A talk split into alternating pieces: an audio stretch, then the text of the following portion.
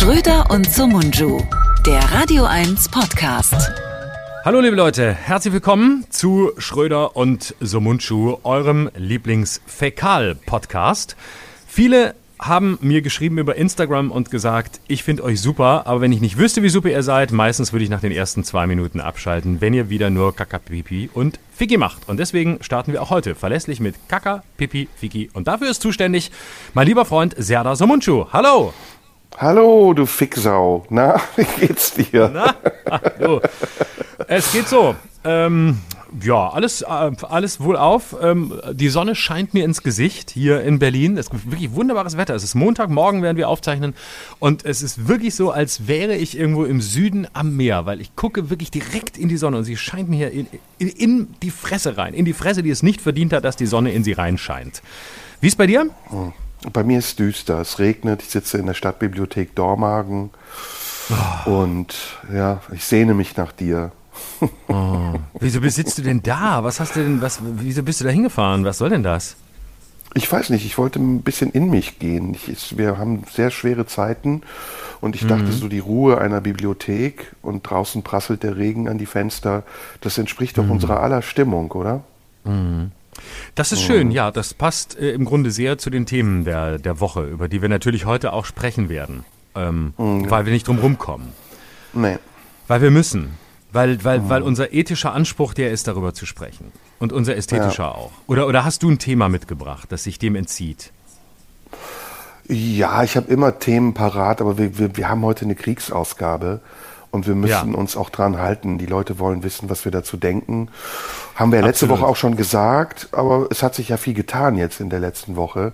Oh ja. Und äh, da müssen wir jetzt Position beziehen, oder?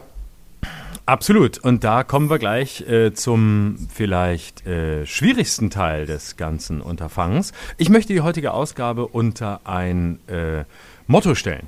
Und zwar John Maynard Keynes. Wenn sich die Fakten ändern, ändere ich meine Meinung. Und was machen Sie? Fragezeichen.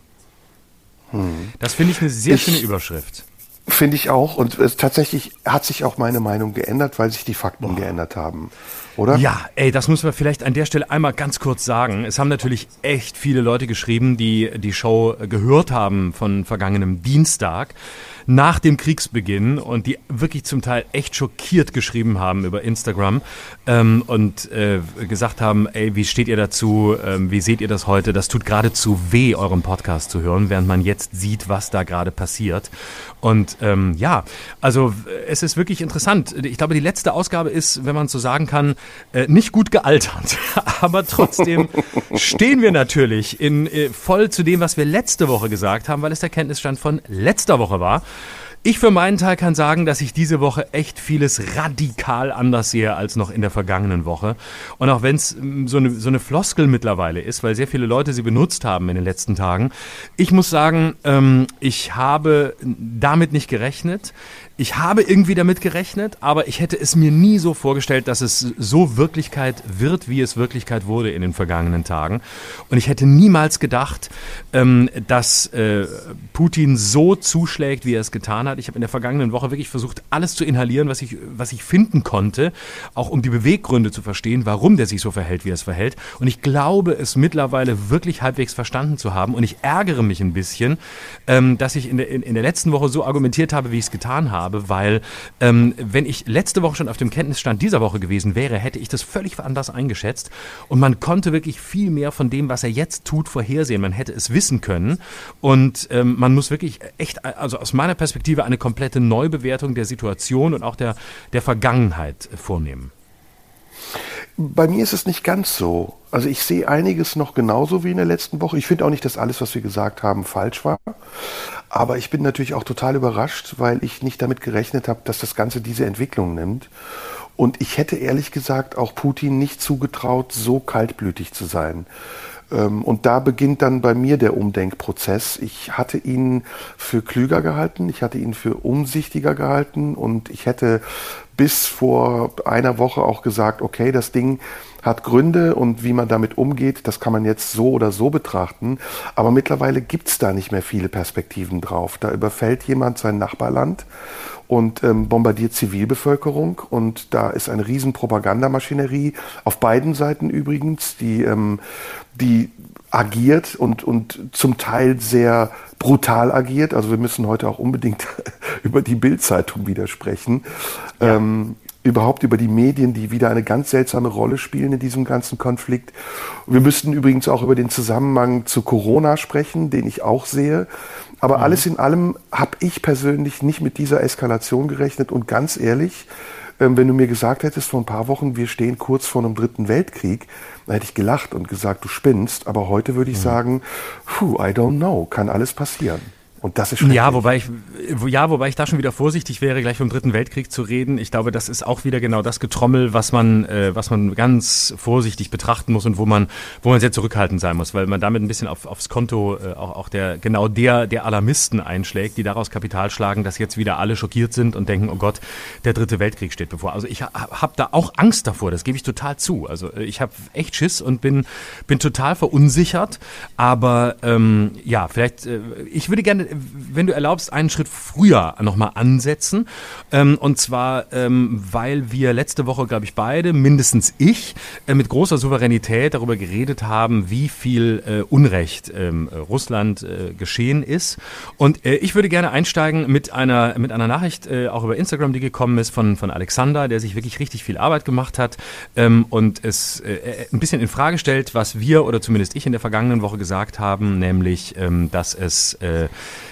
dass, der, dass Russland sehr viel Unrecht geschehen ist und dass man ihnen zugesagt hat, dass es keine NATO-Osterweiterung geben würde.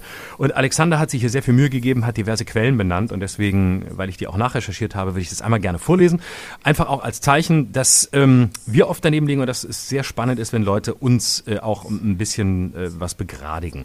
Ich lese mal vor. Ähm, vielen Dank äh, für dein sehr interessantes Gespräch mit Serda in der aktuellen Podcast-Episode zur Ukraine-Causa.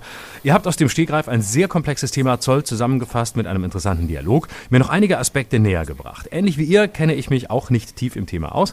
Mir ist aber ein Detail aufgefallen, von dem ich nicht weiß, ob wir nicht alle russischer Propaganda unterliegen. Ihr habt behauptet, der Westen habe der UdSSR mündlich zugesagt, dass es keine Osterweiterung der NATO geben werde. Auch ich habe immer geglaubt, dass der Westen hier Wortbruch begangen hat. Nun habe ich aber diese Woche erfahren, dass Fachleute diese Aussage sehr unterschiedlich bewerten. Unstrittig ist anscheinend, dass es die mündliche Zusage gegenüber Gorbatschow gab, die damalige DDR nicht in die NATO aufzunehmen. Von den Staaten des Warschauer Pakts soll aber nie die Rede gewesen gewesen sein, weil sich niemand überhaupt vorstellen konnte, dass die UdSSR zusammenbricht. Der Deutschlandfunk fasste so zusammen, Zitat, der Wiener Historiker Wolfgang Müller erklärte im DLF, zwar habe es solche Zusagen gegeben, aber in Bezug auf Deutschland im Artikel 5 des 2 plus 4 Vertrages wurden diese auch festgehalten. Demnach sollte und gab es dann auch keine Stationierung ausländischer Streitkräfte oder Atomwaffen in der ehemaligen DDR. Allerdings habe der damalige deutsche Außenminister Hans-Dietrich Genscher darüber hinaus angedeutet, dass eine solche Zusage des Aufnahmeverzichts weiterer Staaten in die NATO sich auch auf Osteuropa beziehen könnte, erklärt Müller. Diese Position hätte Anfang der 90er Jahre generell dem Meinungsbild innerhalb der NATO entsprochen. Und noch ein Zitat. Für den langjährigen Russland-Korrespondenten der ARD, Johannes Grotzky, ist Putins Beharren auf die Absprache, Zitat, Rosinenpickerei. Im Moment hat man den Eindruck, dass sich in der Administration von Wladimir Putin Russland immer das raussucht, was gerade so in das Geschichtsbild passt. Denn Russland selbst habe sich zum Beispiel nicht an das Budapester Memorandum gehalten und die Gültigkeit des Memorandums angezweifelt, da es von Jelzin unterzeichnet worden war. Die Frage ist also, wie wurde das exakt mündlich formuliert und warum war Gorbatschow so naiv, das nicht in die 2 plus 4 Verträge aufzunehmen, wenn es diese Zusage gab? Da wir alle nicht dabei waren, können wir es nicht beurteilen, was exakt versprochen wurde. Vielleicht könntet ihr das beim nächsten Mal aufgreifen. So, das war die Nachricht von Alexander, die ich gerne vorlesen wollte, weil das vielleicht auch den Ausgangspunkt bildet für das, ähm, wo wir uns ähm, nochmal äh, neu positionieren diese Woche, teilweise, komplett. Ja, jetzt bist du dran. Ja, ich möchte da nicht einsteigen, weil ich immer noch der Meinung bin, dass es da sehr komplexe Hintergründe gibt und dass wir da vorsichtig sein müssen, gerade jetzt im Augenblick nicht in so eine generelle Russlandfeindlichkeit zu rutschen, die zum Teil ja auch äh, oberflächlich abstrus ist und wo ich mich frage, was wird da jetzt alles gemacht äh, im, im Zuge dieses Konflikts? Also bis hin zu diesem lächerlichen äh, Ausschluss aus dem Eurovision Song Contest, der die Russen sicher sehr hart getroffen hat, äh, muss ich sagen, lass uns doch versuchen, also trotz aller Falsifikation, die notwendig ist, weil wir ja auch im, auf, aus dem Stehgreif sprechen über Situationen, in denen wir nicht wissen, wie sie sich entwickeln. Aber lass uns doch versuchen, trotz dessen nochmal den Blick auf diesen Konflikt zu werfen und zu versuchen zu verstehen, woher die Motivation kommt, einen solchen ja, brutalen Konflikt einzugehen. Denn ich glaube nicht, dass es im Interesse Russlands sein kann, so viel zu riskieren, wie es gerade passiert. Die Russen werden weitgehend isoliert sein, wenn die Sanktionen greifen. Die ähm, Sanktionen sind aus meiner Sicht im Moment sehr gerechtfertigt. Ähm, es gibt auch keine andere Alternative. Ich fürchte mich genauso wie du vor einem militärischen Konflikt, vor einem Eingreifen, aber ich fürchte mich auch vor einem Säbelrasseln. Und da verhält sich die NATO ja im Moment sehr umsichtig und klug. Aber ich finde es zu einfach, jetzt Putin zum alleinigen äh, Bösewicht in dieser Geschichte zu machen, denn man darf nicht außer Acht lassen, dass es da geschichtliche Kontexte gibt und dass Russland in diesen geschichtlichen Kontexten immer schon eine Rolle gespielt hat. Ob diese Rolle unrühmlich war oder ob sie rühmlich war, darüber können wir uns streiten, aber ich finde es, wie gesagt, zu einfach zu sagen, wir sind die Guten und die Russen sind jetzt die Bösen, sondern Na, aber das, auch wir, das ist ja auch nicht der Fall. Ja, das machen viele Medien gerade, das machen viele, äh, die darüber sprechen. Und ich finde, das machst du nicht, das weiß ich und das werfe ich dir auch gar nicht vor. Aber ich würde eben aus meiner Position versuchen, die neutrale Warte zu behalten und erstmal zu versuchen herauszufinden, was ist die Ursache dieses Konflikts. Das müssen wir jetzt nicht nochmal aufrollen, das haben wir gemacht. Es war unvollständig, zu Teilen auch nicht richtig, aber weitgehend übersichtlich. Und wie können wir, das ist vor allen Dingen mein Anspruch an die heutige Folge, welche Lösungen gibt es? Welche Wege gibt es aus dieser Krise heraus? Das finde ich viel wichtiger. Und die Ursachenforschung gehört natürlich dazu. Aber es ist jetzt an der Zeit, wieder zurück zu, zu, zu einer Umsichtigkeit und zu einer rationalen Vernunft, die eben nicht auf dem Schlachtfeld endet, sondern die am Verhandlungstisch enden muss. Und das ist das, was ich heute will. Da finde ich, bringt es natürlich was, wenn wir über die Ursachen sprechen, aber wir müssen vor allen Dingen auch über Lösungen nachdenken. Das können wir gern tun, aber ich glaube, das muss noch ein bisschen hinten anstehen, weil wir müssen uns ja schon fragen, ähm, und die Frage hast du ja auch aufgeworfen, wie konnte es überhaupt so weit kommen? Also warum agiert Putin so, wie er agiert?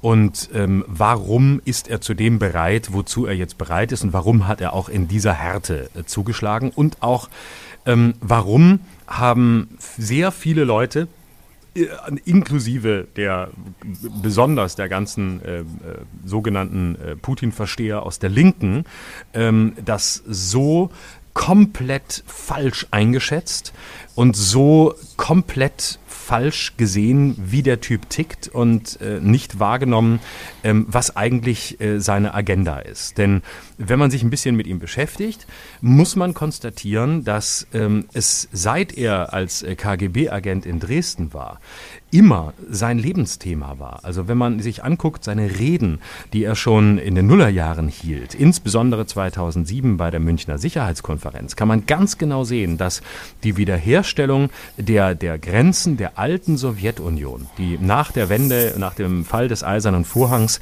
ähm, nicht mehr existent waren, dass diese Wiederherstellung sein großes Thema war, dass er das immer wollte. Das hat er ja auch offen gesagt. Und ähm, dass er die Ukraine als Staat überhaupt nicht anerkennt. Auch das war früh klar. Das heißt, ähm, dass hier jemand agiert, der letztlich genau die imperialen Ideen hat, die er seinen Gegnern immer vorgeworfen hat, das konnte man sehen. Das konnte man sehen. Aber wir haben uns in so einer ähm, sehr lobenswerten und äh, sehr edlen äh, westlichen Haltung eingerichtet. Ja, wir müssen mit ihm reden. Er hat ja äh, Interessen, er hat berechtigte Interessen.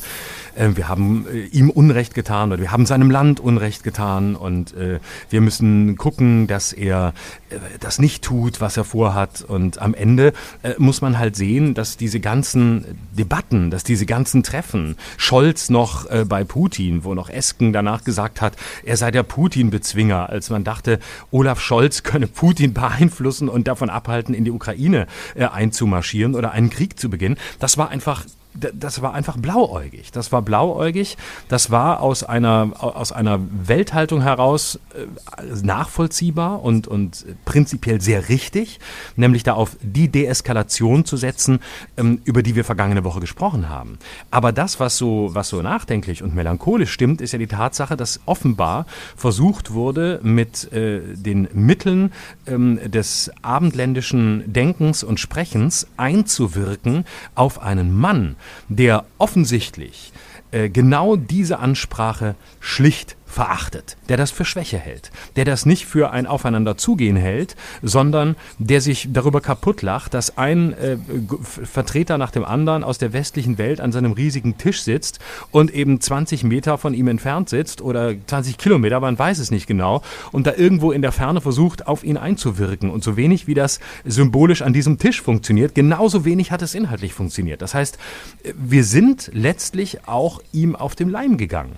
Und da muss man man sagen, es ist alles versucht worden, es ist wirklich alles versucht worden und das relativiert nicht die Punkte, ähm, dass äh, natürlich äh, Russland auch viel Unrecht getan wurde.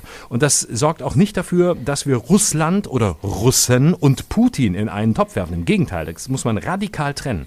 Aber ich glaube, ähm, wir waren an der Stelle zu sanft und wir waren zu nachsichtig und wir haben mit der falschen Sprache äh, den falschen Mann angesprochen. Was ich, was mir schon während ich es ausspreche, echt wehtut, weil, wie du weißt, haben wir uns in der vergangenen Woche hier beide auf Deeskalation geeinigt und ich stehe nach wie vor dazu, dass ich in jedem Konflikt diesen Weg gehen würde. Aber hier muss man echt sagen, scheiße, ähm, das ist schiefgegangen. Hm. Nee, das sehe ich nicht so. Und ich will mich jetzt nicht äh, stellvertretend mit dir streiten, sondern ich möchte eigentlich mit uns demonstrieren, wie man konstruktiv ins Gespräch kommen kann. Ähm, die erste Frage, die ich mir stelle, ist, fühlt sich Putin bedroht oder bedroht er uns? Und warum fühlt er sich bedroht oder warum bedroht er uns? Das ist äh, für mich ganz entscheidend.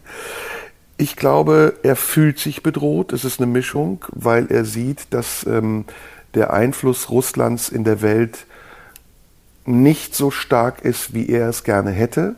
Er hat Faktoren, um diesen Einfluss geltend zu machen. Das ist vor allen Dingen das Gas, das er verkauft.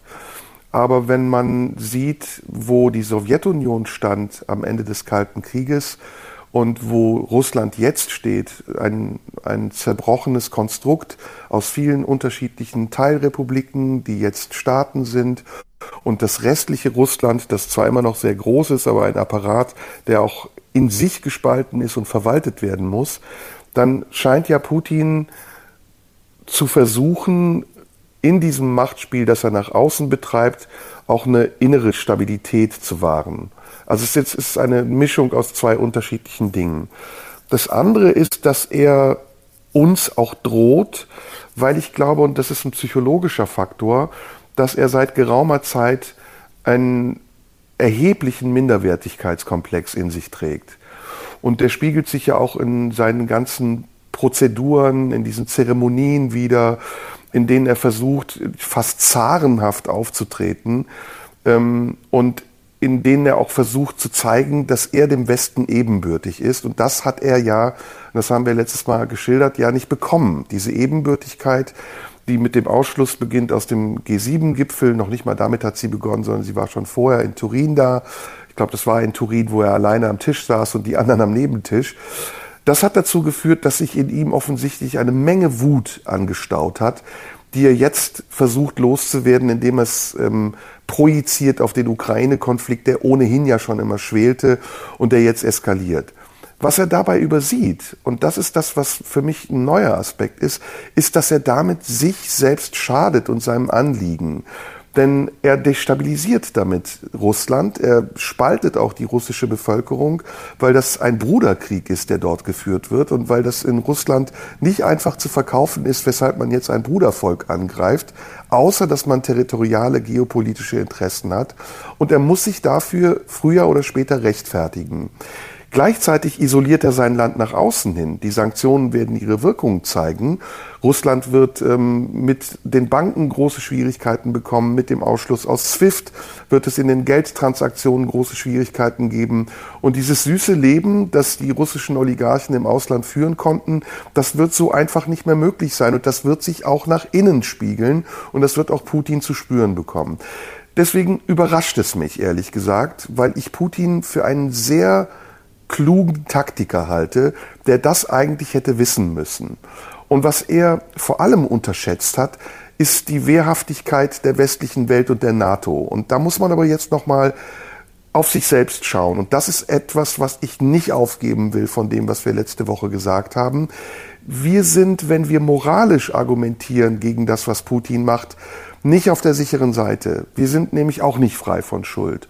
Wir, damit meine ich jetzt die, das westliche Verteidigungsbündnis, die NATO, aber auch die westliche Welt, die sich immer für erhaben hält und glaubt, äh, Kriege auch aus bestimmten moralischen Ansprüchen führen zu dürfen und damit auch sehr viel Unrecht und Chaos verursacht hat. In der Geschichte, aber auch in der Gegenwart. Ich möchte das jetzt nicht alles nochmal aufzählen, aber es beginnt in Kuba, geht über Korea und endet vielleicht irgendwann im Irak, in Afghanistan und sonst wo in der Welt, wo wir auch Dinge getan haben, äh, wo wir Waffengewalt angewandt haben, um unsere politischen Ziele durchzusetzen. Also das ist ganz wichtig. Das dürfen wir in dieser Diskussion nicht außer Acht lassen, dass wir da nicht frei von Schuld sind. Die einzige Argumentation, die ich prinzipiell richtig finde, ist, dass ich gegen Krieg bin und dass ich auch gegen Kriege bin, die wir geführt haben und dass ich genauso vehement bin gegen diesen Krieg, den Putin jetzt gegen die Ukraine führt. Krieg ist und darf keine Lösung sein. Und das ist gerade das Problem an diesem Konflikt, und das verstehe ich ehrlich gesagt nicht, warum Putin glaubt, dass er mit diesem militärischen Konflikt, den er da eingegangen ist, seine Ziele verwirklichen kann. Denn er bringt, wie gesagt, nicht nur in seinem eigenen Land die Menschen gegen sich auf, sondern er bringt auch das westliche Bündnis in Alarmbereitschaft. Und das ist noch meine zusätzliche Befürchtung auf die Gefahr hin, dass ich mich wiederhole. Wenn wir uns, auch unsere Bundesregierung, aufgrund unserer Unerfahrenheit mit internationalen Konflikten jetzt in eine Argumentation hineinsteigern, die keine alternativen Lösungen mehr zulässt, außer den Konflikt weiter zuzuspitzen und zu dramatisieren, dann wird Putin in dem Zustand, in dem er jetzt gerade ist, politisch, psychologisch motiviert, unberechenbar handeln. Und das treibt er im Moment auf die Spitze, indem er mit den Drohungen kokettiert, die niemand hören will aber ich sag dir, ich glaube, dass er im Zweifelsfall auch die Kontrolle über sein Handeln verlieren wird, wenn er merkt, dass sein Unterfangen aussichtslos ist. Und es wird immer aussichtsloser, je länger dieser Konflikt geht. Und paradoxerweise wünsche ich mir, was heißt paradoxerweise, wünsche ich mir, dass dieser Konflikt so schnell wie möglich beendet wird.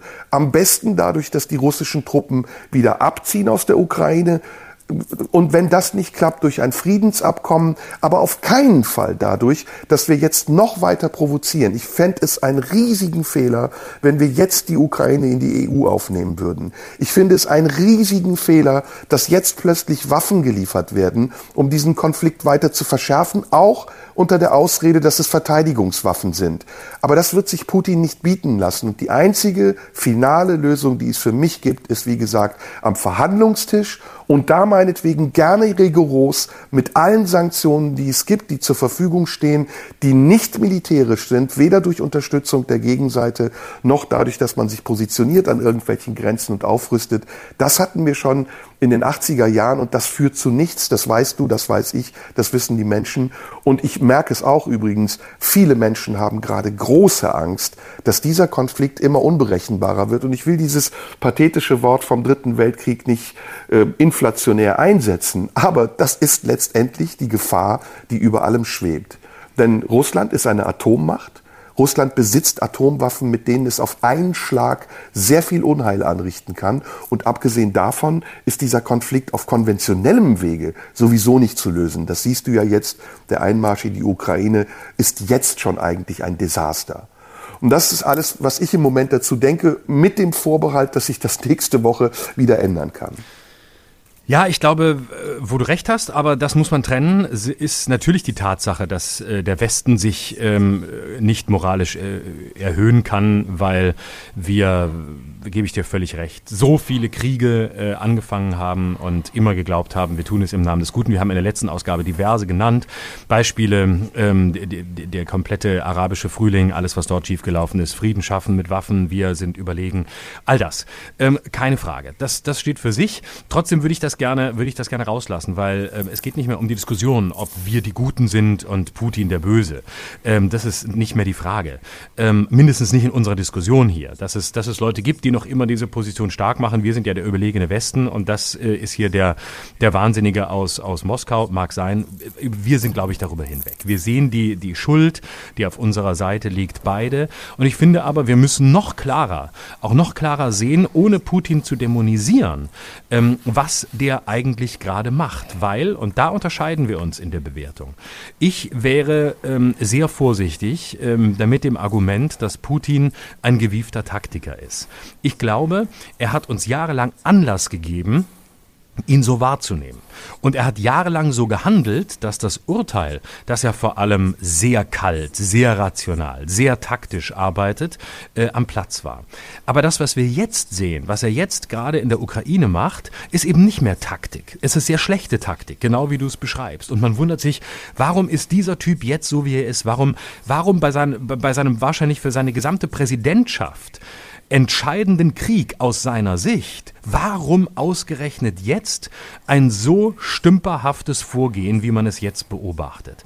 Und ich glaube, es liegt schlicht daran, dass der Typ kein Taktiker ist, sondern er ist letztlich einer, ähm, der äh, ja äh, quasi metaphysisch handelt. Der handelt nicht aus einer bestimmten taktischen Motivation, sondern der setzt sich selbst an eine Stelle der Allmacht, also an eine, eine, eine gottesähnliche Stelle, was übrigens häufig zu beobachten ist in Ländern, in denen ähm, Religion lange keine Rolle mehr spielt oder keine Rolle gespielt hat, wo diese Form von Ersatzgöttern durch Führer sehr häufig sind. Es gibt das auch in, in christlichen Ländern oder in, in sehr stark religiös geprägten, aber es ist mindest, besonders in Ländern, ähm, in denen Religion keine große Rolle gespielt hat, deutlich zu beobachten. Das heißt, was er eigentlich tut, ist, einen Allmachtsanspruch zu haben. Ich entscheide, welches Land zu Russland gehört und welches nicht.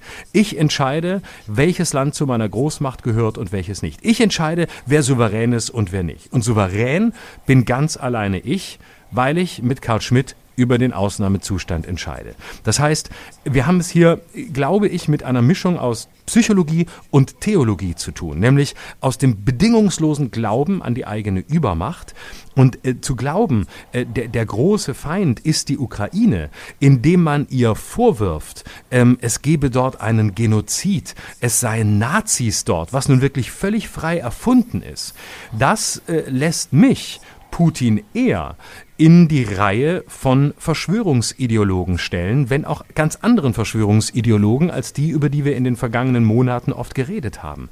Aber sagen wir mal, die, die, die, der Weg von den Corona-Leugnern, also der Weg von Leuten, die eine Krankheit als solche schlicht nicht anerkennen wollen, hin zu Putin, der schlicht nicht anerkennen will, dass es Souveränität anderer Staaten gibt und dass es darum geht, die zu respektieren und dass man nicht einfach erfinden kann, wo Nazis sind und wo ein Genozid stattfindet stattfindet.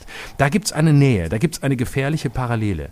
Das heißt, ich fürchte, wir müssen Putin als Antitaktiker wahrnehmen. Wir müssen ihn auch als Antistrategen wahrnehmen. Wir müssen ihn als einen wahrnehmen, der wie ein Verschwörungsideologe quasi ähm, ein Ken Jebsen Russlands oder ein Attila Hildmann Russlands äh, losschlägt im Glauben, ähm, dass er die Weltordnung allein bestimmt. Und das macht es wirklich so dramatisch. Und das erklärt auch, warum er gerade so stümperhaft agiert, weil sein Gefühl für Taktik verloren gegangen ist im Moment äh, seines Allmachtsanspruchs. Und das in einem Moment, in dem Russland wirtschaftlich sehr schlecht dasteht und in dem Russland die Bedeutung, die es mal hatte, längst nicht mehr hat. Und er offensichtlich auch den letzten Kampf seiner Präsidentschaft führt.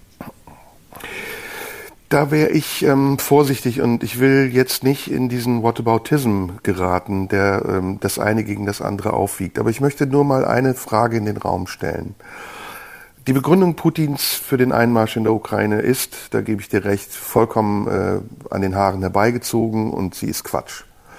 Aber was ist der Unterschied zu der Begründung, ähm, die wir damals bekommen haben von den Vereinigten Staaten und Großbritannien, als sie ähm, 2003 einmarschiert sind in den Irak und gesagt haben, der Irak wäre in der Lage dazu, ABC-Waffen herzustellen und obwohl die Waffeninspektoren von der UNO beauftragt waren, das zu überprüfen und gesagt haben, es gibt keine Hinweise darauf, dass es diese Massenvernichtungsmittel gibt, einmarschiert wurde.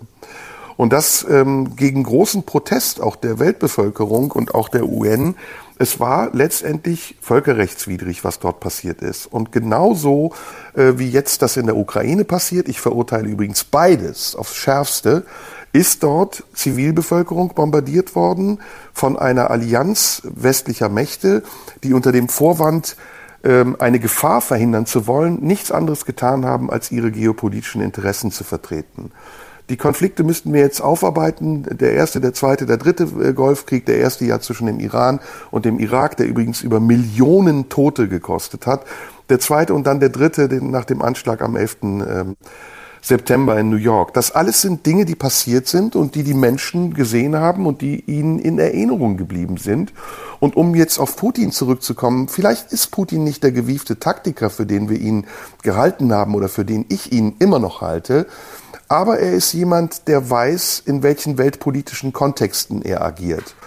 Und der Anlass für ihn, jetzt einzumarschieren, in äh, die Ukraine war vielleicht ein fatales Missverständnis der Situation, weil er geglaubt hat, Europa ist geschwächt, äh, sind äh, Bundesregierung neu in Österreich, Corona-Krise, alles wankt und schwankt. Und die Ukraine, die ja getriggert wurde auch durch die EU, das haben wir letztes Mal besprochen, mit der Freiheitsbewegung am Maidan, mit der Orangenen Revolution. Die Ukraine ist ein gefundenes, Gefressen, äh, gefundenes Fressen gewesen für Putin in dieser Situation, weil er sie tatsächlich auch ein bisschen verraten gesehen hat von denen, die ihr das versprochen haben, was sie nicht eingehalten haben und was sie jetzt übrigens viel zu spät einhalten. Warum kommt der EU-Beitritt der Ukraine jetzt erst zur Sprache? Warum wurde er vorher ja fast schon kategorisch ausgeschlossen? Weil es nicht im Interesse der EU war, die Ukraine aufzunehmen, sondern weil es im Interesse der EU war, der Ukraine Versprechungen zu machen, um sie an sich heranzulocken. Und das, was Putin macht, ist nochmal aus seiner Sicht erstmal logisch nachvollziehbar. A, weil er sich die Legitimation durch die bisherige Weltpolitik gibt und sagt, Großmächte sind immer für ihre eigenen Interessen in den Kampf getreten. Und B, weil er in dem Kontext, in dem er es betrachtet hat, geglaubt hat, dass, ihn sich, dass niemand sich ihm in den Weg stellen würde. Das ist jetzt erstmal nur eine ganz nüchterne Betrachtung, ohne dass ich Partei ergreife für irgendjemanden. Meine Partei bleibt immer noch, das habe ich gesagt, das sage ich immer wieder, kein Krieg ist die Lösung. Kein Krieg, nur Verhandlung. Ich würde aber jetzt gerne noch einen Schritt weitergehen, lieber Florian. Wenn wir das alles aufgedröselt haben, was bringt uns das letztendlich? Es muss uns doch dahin führen, dass wir sagen, wie können wir auf Grundlage der geschichtlichen Erkenntnisse und unserer politisch moralischen Verantwortung Lösungen finden, die möglichst beiden Seiten gerecht werden. Wir werden ohne Russland keine Lösung finden. Das ist in der Geschichte immer so gewesen. Da können wir zurückgehen bis zu Napoleon. Da können wir zu den wie vielen Kriegen gehen, die es immer wieder gegeben hat mit Russland. Kriege mit Russland führen ins Verderben. Sie führen meistens sogar zu Weltkriegen. Deswegen müssen wir mit Russland wieder an einen Tisch kommen und dafür müssen wir die Interessen der Russen erstmal auch berücksichtigen. Und das Hauptinteresse der Russen, jedenfalls das im Hintergrund sichtbar werdende, ist, dass sie sich bedroht fühlen von einer Erweiterung der NATO und von einer Erweiterung der EU. Und ich weiß nicht, wie wir das lösen können. Wir können das nicht rückgängig machen. Die baltischen Staaten, die ja genauso an Russland angrenzen, aber natürlich weit kleiner sind als die Ukraine. Aber am Beispiel der Ukraine können wir entscheiden, wie wir den Aufbau des neuen Europas sehen. Und vielleicht sogar, wie wir ein Russland integrieren können in Europa. Also auch Teil dieses Europas werden lassen können. Da sehe ich übrigens den Hauptfehler im Umgang mit Putin. Wir haben ihn zu wenig integriert in diesen Aufbau dieses neuen Europas nach dem Kalten Krieg und nach dem Zusammenbruch von Ost und West. Und deshalb fühlt er sich ausgeschlossen und ist jetzt in diese Einzelgängerposition gegangen, in diese Einzelkämpferposition gegangen und er fühlt sich natürlich bestätigt, weil ein Großteil der Welt diese Kontexte, die ich geschildert habe, ja nicht außer Acht lässt und nicht vergessen hat. Das ist, das ist so im Grunde genommen das, was ich als Perspektive sehe. Und ich muss dir sagen, das ist keine gute Perspektive. Weil ich glaube, dass der Verhandlungstisch mittlerweile schon oft gewackelt hat. Und dass auch das Tischtuch fast schon zerschnitten und zerrissen ist. Aber trotzdem höre ich nicht auf, daran zu glauben. Und vor allen Dingen, glaube ich, gibt es Staaten, zum Beispiel wie die Türkei, das klingt jetzt ein bisschen komisch, die da sehr vermittelnd wirken können. Ich finde, Erdogan das erste Mal übrigens seit Jahren verhält sich sehr klug in dieser Krise indem er eben sich nicht auf die eine oder andere Seite stellt. Er könnte den Konflikt dramatisch verschärfen, wenn er, wozu er das Recht hat, die Durchfahrt durch die Dardanellenenge und den Bosporus verschließen würde. Was für die russische Mittelmeerflotte eine Katastrophe wäre. Sie wäre dann eingekesselt. Aber das tut er nicht. Und diesen Ton anzuschlagen, diesen versöhnlichen, konstruktiven Ton wiederzufinden, ist aus meiner Sicht die einzige Lösung. Unter Beachtung aller geschichtlichen und moralischen politischen Kontexte. Ja, das stimme ich zu, aber ich, äh, mir ist das immer noch, ähm, mir ist da immer noch zu viel, ähm, man kann Putin verstehen und er versucht sich nur zu verteidigen drin. Also mir ist da zu viel. Aber ich rechtfertige drin, nicht so seine Politik. Also ich, ich verstehe ihn, das ist ja auch okay, man kann ja Dinge verstehen. Das heißt aber nicht, dass ich die Politik rechtfertige. Ich verurteile ja. sie aufs Schärfste. Ja, aber äh, trotzdem bin ich der Auffassung, dass, dass man, dass, dass Putin äh, seit, seit Jahren äh, ein, ein Spiel vorbereitet hat, das jetzt eigentlich nur zur Eskalation gekommen ist. Und das, das Schlimmste ist eigentlich nur die Überraschung, unsere Überraschung. Das glaube ich darüber, nicht. Das glaube ich nicht. Dass es soweit kommt. Doch. Das glaube ich das, nicht. Dass da Kalkül hinterstand, das glaube ich nicht. Das hieß ja, das dass er das wäre ja, das Na. wäre ja ein Krieg um Erde. Äh, das, was soll Russland, das das größte Land der Welt ist, sich noch mehr einverleiben? Das bringt Russland nur Probleme. Nee, ich glaube, dass es eine, es geht nicht darum, dass das äh, klar war, dass es die Ukraine wird, aber dass er, äh, dass er zu genau diesem Größenwahnsinn in der Lage ist, wie er ihn jetzt zeigt. Und das, das war, das war absehbar. Seine Haltung war absehbar. Dass es hier nicht um jemanden geht, der in der Defensive ist. Dass es hier nicht um jemanden geht, der aus der Defensive heraus versucht, sich zu verteidigen.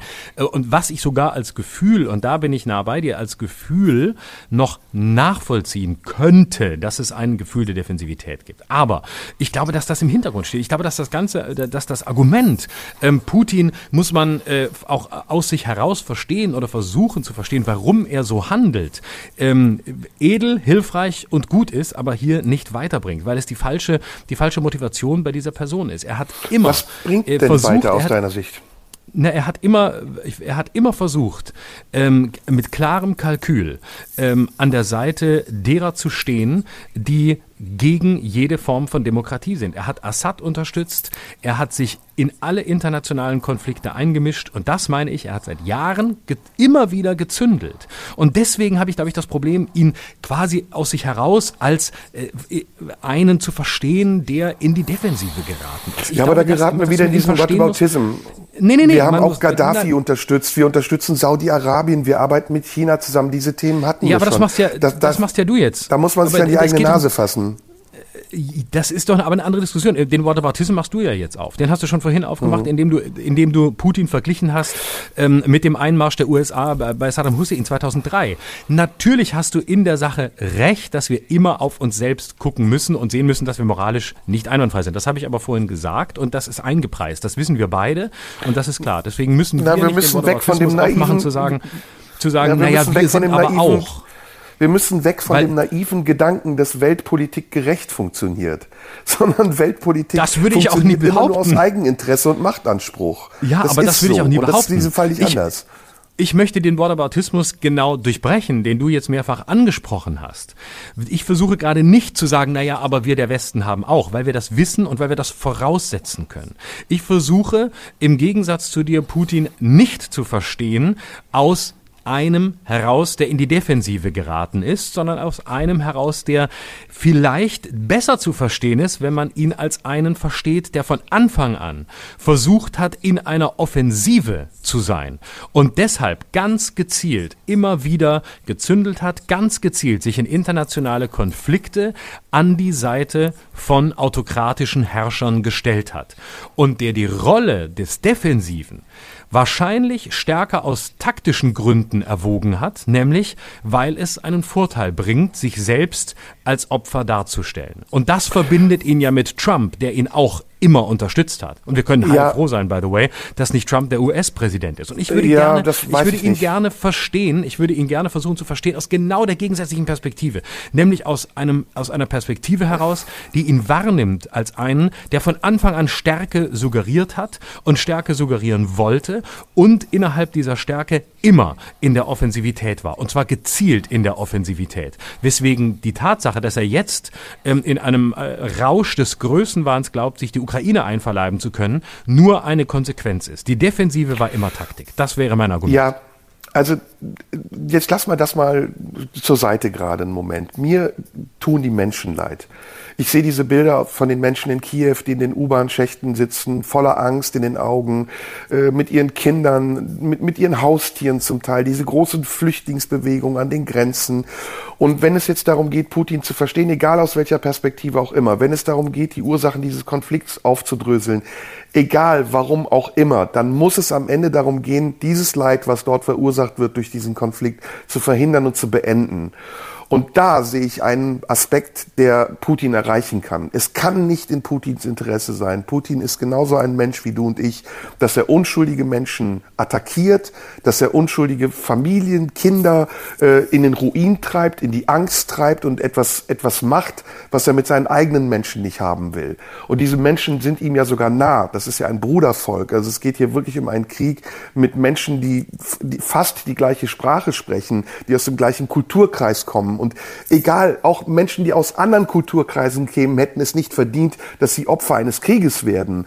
Aber ich glaube, in der Argumentation, wenn ich mit ihm am Verhandlungstisch sitzen würde, wenn ich ihm gegenüber sitzen würde, würde ich sagen, wie können Sie das verantworten? Wie können Sie im 21. Jahrhundert verantworten, Menschen mit Raketen zu beschießen, in ihren Wohnungen? Wie können Sie verantworten, diese Menschen auf die Straße zu jagen, ihnen Angst einzujagen, nachts sie nicht schlafen zu lassen? Wie können Sie das machen? Sie haben selber Kinder, Sie wissen, wie es ist. Sie kennen das doch. Sie kommen aus einem Land, in dem es Krieg, Elend, Leid gegeben hat. Und das wollen Sie fortsetzen. Das ist Ihr Ziel. Wofür? Weil sie Angst davor haben, dass irgendjemand sie angreifen wird und sie sich nicht verteidigen können. Sie haben genug Waffen, um sich zu verteidigen. Niemand steht vor ihrer Grenze und bedroht sie. Niemand sagt ihnen, wir werden morgen bei ihnen einmarschieren. Also was fucking nochmal ist der Grund für diese Aggression? Und da muss sich jemand ihm gegenübersetzen, der die Werf hat, das auch selbstbewusst zu sagen und nicht ein Olaf Schulz, der dahin fährt wie ein Wichtelmann und sich von ihm vorführen lässt an diesem zwölf Meter langen Tisch, sondern da würde ich über diesen Tisch klettern hochklettern, während die Kameras laufen und ihnen eine Ohrfeige geben. ja, und sagen, du Arschloch, lass das. Ja, genau. Ja, ganz das simpel. Und deswegen sage ich Donald Trump eben, habe ich kurz eingewendet, war mein Einwand. Donald Trump ist so ein Typ. Das ist auch ein Arschloch. Und ich sage jetzt mal ganz deutlich, Arschlöcher brauchen Arschlöcher, um sich kontrollieren zu lassen. Und nicht Weicheier. Und das, was unsere Bundesregierung da macht, ist nicht zu überbieten an, an, an Hilflosigkeit und Lächerlichkeit. Und dass sich Scholz dann auch in den Bundestag stellt und eine Kehrtwende wieder um 180 Grad macht, ist nichts anderes als angstregierte ausgerichtete Politik und purer Populismus. Entweder er ist jetzt hart genug und zieht das Ding durch und macht es meinetwegen gerne als Vermittler. Ich rede nicht über militärische Reaktionen. Oder wir berufen jemanden, warum zum Beispiel nicht Gerhard Schröder, der damals wie Ben Wischnewski nach Russland fährt und seinem Freund ja, dem lupenreinen Demokraten Putin mal die Leviten liest und sagt, ey Alter, ich habe dich in Schutz genommen. Ich bin sogar bei Gazprom im Vorstand. Kannst du bitte die Scheiße lassen? Ich verliere meine Ehrenbürgerschaft, meine Heimatstadt Hannover. Warum passiert sowas nicht? Aber ja. das ist doch jetzt das Gegenteil. Damit behauptest du doch das Gegenteil von dem, was du gerade gesagt hast. Gerade warst du noch äh, auf der Linie, man müsse sich mit den Leuten unterhalten und man müsse mit ihm in aller Ruhe sprechen. Und jetzt glaubst ja. du, dass irgendwelche Arschlöcher ihn als Arschloch ähm, äh, zur Rechenschaft ziehen werden. Das ist ja die Gegenstrategie. Nee, nee, nee. Also erstens, nein, nein, nein, erstens wäre Trump, sprechen, äh, wäre Trump sprechen heißt ja nicht weich sein. Sprechen heißt ja nicht weich sein. Sprechen heißt Klartext sprechen. Aber ich rede von Sprechen. Ich rede nicht von militärischer Invention, Intervention, schon gar nicht von Drohgebärden. Sondern es muss klare Gespräche geben, wo Putin auch mal gefordert wird. Und der Mann ist, wird ja unterfordert. Lavrov und Baerbock, was war das? Das waren Kaninchen gegen, gegen einen Bär. Das wo du gedacht hast, das, die hat nie eine Chance, auch nur ansatzweise so einem abgewichsten Profi wie Lavrov klarzumachen, dass das, was er da macht, ist falsch ist. Und da braucht es einen gestandenen Politiker, der das macht. Das ist meine Meinung. Aber wer soll das denn bitte sein? Du willst ja nicht ernsthaft, du willst ja nicht ernsthaft behaupten, dass, dass das weiß ich, das weiß ich, dass du am Ende der Kette immer nur dich siehst. Das weiß ich seit langem. Aber es ist doch nicht die, das ist doch du. nicht die Lösung. Ich, ja, ich, genau. Weil ich bin, ich bin ganz anders als du. Ich würde niemals glauben, dass ich sowas kann. Aber natürlich bin ich der Einzige, der fucking Einzige, der mit Putin reden kann. Klar.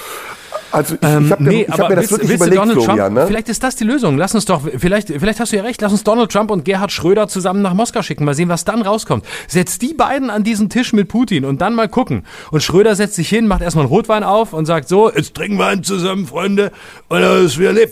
Und dann gucken wir mal. Und dann sitzt Donald Trump noch daneben und sagt, äh, it's great what you do, ähm, äh, make Russia great again. Und ähm, dann trinken sie noch was zusammen und äh, Gerhard Schröder lässt sich von seiner, seiner ja, südkoreanischen aber, aber Pflegerin, die seine Frau halt noch was, zu, noch was, zu, trinken bringen. Und dann, haben wir, dann, dann ist die Welt gerettet. Dann ist die, ja natürlich, Nein. weil ich das Guck nicht sehe, mal. weil ich den Ansatz überhaupt Florian, nicht sehe. aber Politik ist doch nichts anderes als äh, Potenzgehabe. Das ist doch immer schon so gewesen und es ist jetzt nicht anders. Du hast es doch gesehen im Auftreten von Donald Trump, als er nach Nord Nordkorea geflogen ist. Du hast es doch bei Angela Merkel gesehen. Angela Merkel war eine ausgesprochene Machtfrau. Die hat sich solchen Leuten in den Weg gestellt. Sie hat es auf eine sehr kluge diplomatische Art und Weise gemacht, aber sie war dabei auch extrem hart. Und Politik, die weich ist, wird immer von Leuten ausgenutzt, die harte Politik machen wollen. Und da musst du, du hast es ins Lächerliche gezogen, ich finde das gar nicht so absurd. Da musst du jemanden haben, der mit denen auf Augenhöhe am Verhandlungstisch sitzt und denen auch mal wirklich Klartext gibt. Ich habe das zum Beispiel überlegt, wenn ich, ganz absurd, ne, wenn ich die Möglichkeit hätte, mit ihm zu reden, was würde ich machen? Erstmal, ich glaube, ich würde, ich finde allein dieses sich vorführen lassen auch so lächerlich. Ja, sich da an diesen Tisch zu setzen oder auch diese Geschichte mit dem PCR-Test, den er vorher noch machen musste, das war ja nichts anderes als latente Machtdemonstration. Guck mal, wenn du bei mir zu Gast bist, dann funktionierst du nach meinen Regeln. Und ich glaube, da hilft es nicht, wie Olaf Scholz, sich zehn Stunden vorzubereiten und 20 Bücher zu lesen und dann ganz kleinlaut äh, um Frieden zu betteln, sondern da muss man ihm auch sagen, pass auf, Alter, du machst hier eine Nummer, die dir selbst schaden wird. Willst du das? Willst du, dass wir deine Banken isolieren? Willst du Sanktionen gegen Russland? Willst du, dass deine eigene Bevölkerung unter deiner Politik leidet, weil du die Konsequenzen nicht einschätzen kannst? Und willst du, wenn das nicht funktioniert, einen militärischen Konflikt riskieren, bei dem niemand am Ende gewinnen wird? Glaubst du wirklich, dass Russland einen Atomkrieg überleben wird? Ja, ist das dein Gedanke, den du hast? Und wenn du diesen Gedanken hast, wie willst du dann noch überleben, wenn keiner mehr außer dir da ist? Ja, was soll das? Also, ich, ich, das ist absurd, dass ich mir das vorstelle. Ich weiß, es ist lächerlich, wirst du jetzt sagen. Aber sowas muss doch gehen. Und es gibt doch Profis außer mir, die seit Jahrzehnten in der Politik sind, die sowas können. Aber die heißen nicht Robert Habeck und die heißen auch nicht Olaf Scholz, das weiß ich. Aber wer soll das denn sein? Also du kannst doch nicht glauben, dass das Gerhard Schröder da, da hinfährt. Also Schröder Bolsonaro. ist ein Typ, der nun wirklich genau. Der Chef ja, eines Landes, das überhaupt Chinesen? nicht weiß, was es. Ach was, ein Typ, der Chef eines Landes, der überhaupt nicht weiß, wie er sich verhalten soll, wie halb Südamerika nicht weiß, wie es sich verhalten soll, weil das es Putin Spaß. heimlich, weil Bolsonaro Putin heimlich geil findet und sowieso weiß, dass es ähm, von so und so vielen Rohstoffen abhängig ist, die aus, aus Russland kommen und deswegen keine klare Linie hat. Genauso wie Gerhard Schröder, der der letzte ist, der dahin fahren kann, weil er genauso wie Olaf Scholz keine, äh, keine klare Linie hat, sondern, sondern Putin heimlich geil findet und sich von ihm wegumarmen lässt und äh, sich am Ende hinsetzt und äh, sagt, äh, ich hätte gern, jetzt gern wirklich gemacht, ich hätte gern was, aber am Ende äh, der Vladi auch recht, verstehen auch. Ne? Und dann würde Schröder wieder nach Hause fahren und hat gesagt, ich war da, ich habe alles geregelt, ich habe zum Vladi gesagt, ich verstehe ihn und ich verstehe uns auch ein bisschen, aber nicht so, aber ihn verstehe ich mehr. Der würde doch sofort umkippen Ne, strunzbesoffen würde er da sitzen. Also ich, ich sehe die, ich, ich sehe die, ich sehe auch, selbst wenn du, wenn du sagst, gehst da hin und sagst, äh, was willst du mit einem Atomkrieg? Äh, Putin ist da nicht erreichbar. Und das ist, glaube ich, der Punkt, in dem wir uns unterscheiden. Ich glaube, Putin ist auf diesem Wege und mit dieser Argumentation, die ja logisch richtig ist, äh, schlicht nicht erreichbar, selbst wenn sie bisher, was auch sein mag, von keinem angewendet wurde. Ähm, und das ist eben meine, meine sich unterscheidende Wahrnehmung von deiner, dass Putin am Ende des Tages eben in einer Verschwörungsideologie lebt, in einer Verschwörungsideologie, wovon er glaubt, dass die Welt sich komplett, mindestens die NATO, wenn nicht die ganze Welt außer China und Herrn Assad sich gegen ihn verschworen hat.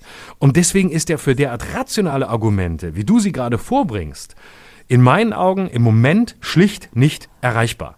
Also was Weil er sagt, was der machen? würde dir wahrscheinlich noch ins Gesicht sagen, wenn du kommen würdest und sagen würdest, was hast du für ein Interesse daran, einen Atomkrieg zu führen, den würdest du verlieren, am Ende bist du allein übrig oder du bist auch weg, würde der wahrscheinlich sagen, nein, Russland wird übrig bleiben. Das russische Volk wird übrig bleiben. Es werden nur die anderen sterben. Die Deutschen werden sterben. Die erste Atombombe werfen wir auf Berlin und von da aus weiter nach Europa und dann noch bis Amerika. Wir wissen zwar selber, dass soweit unsere Atomwaffen nicht reichen, aber ich glaube schon, dass sie so weit reichen und deswegen äh, müssen wir uns keine Sorgen machen. Russland wird überleben. Das würde dir dir wahrscheinlich entgegnen.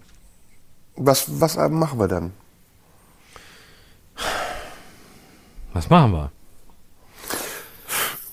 Also ich würde ich eine Delegation berufen, ich würde eine Delegation von Verhandlern einberufen, meinetwegen einer von der EU, meinetwegen China, die ja eher Russland nah sind, meinetwegen Erdogan, der eher neutral zu bleiben scheint und vielleicht noch einen vierten. Und diese vier heiligen Könige fahren ins gelobte Land nach Russland und reden mit dem großen Zaren und Alleinherrscher Putin über die, über die Folgen seines provozierten Konflikts und machen ihm klar, dass am Ende niemand dabei gewinnen kann und alle nur verlieren.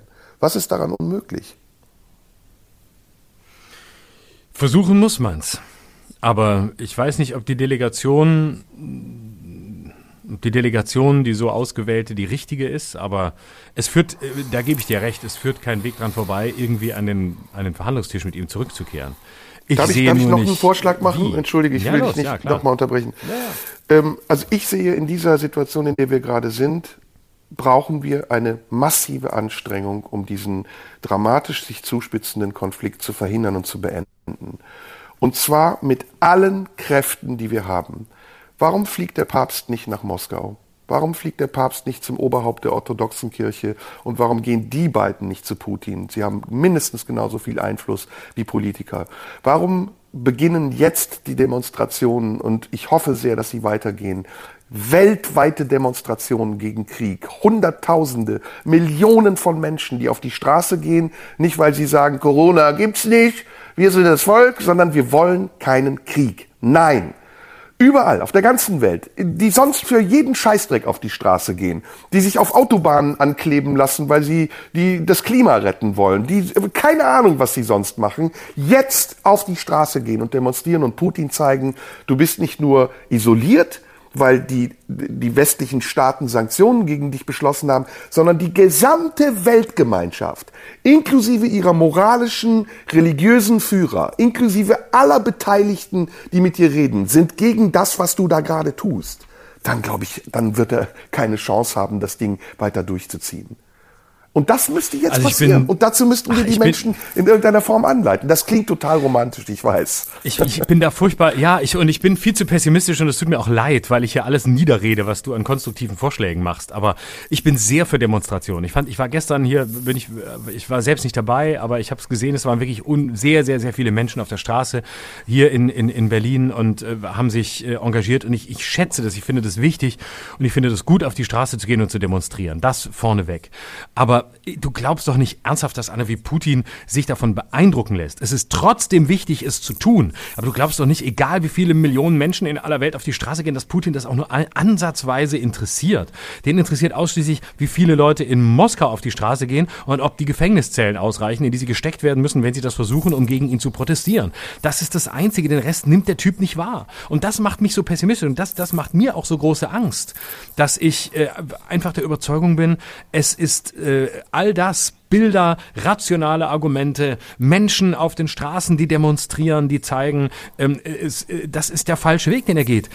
Ich glaube, er ist nicht erreichbar. Ich, er ist nicht erreichbar. Und deswegen tue ich mich auch so schwer mit einer Lösung. Das ist natürlich jetzt auch sehr simpel zu sagen. Ich weiß auch nicht, wie es geht, aber ich habe ja auch nicht die Aufgabe, Lösungen zu, zu finden, sondern ich versuche nur in aller Drastik darzustellen, wie ich ihn wahrnehme und weswegen ich das Problem für ein so großes halte.